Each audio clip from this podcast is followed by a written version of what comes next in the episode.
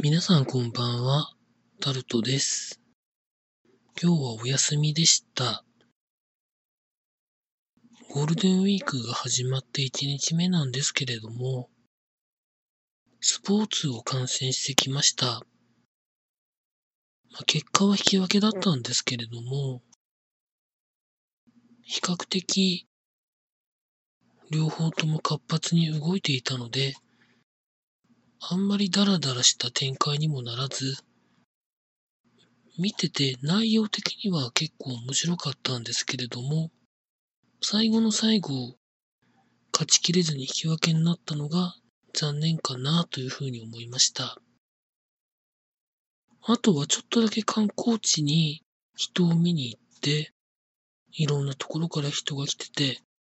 と思ったりですね。観光地に行くと、かっこいい人とか、綺麗な人とか、可愛い人が見れるので、それで若干目の保養したというところでございました。以上、タルトでした。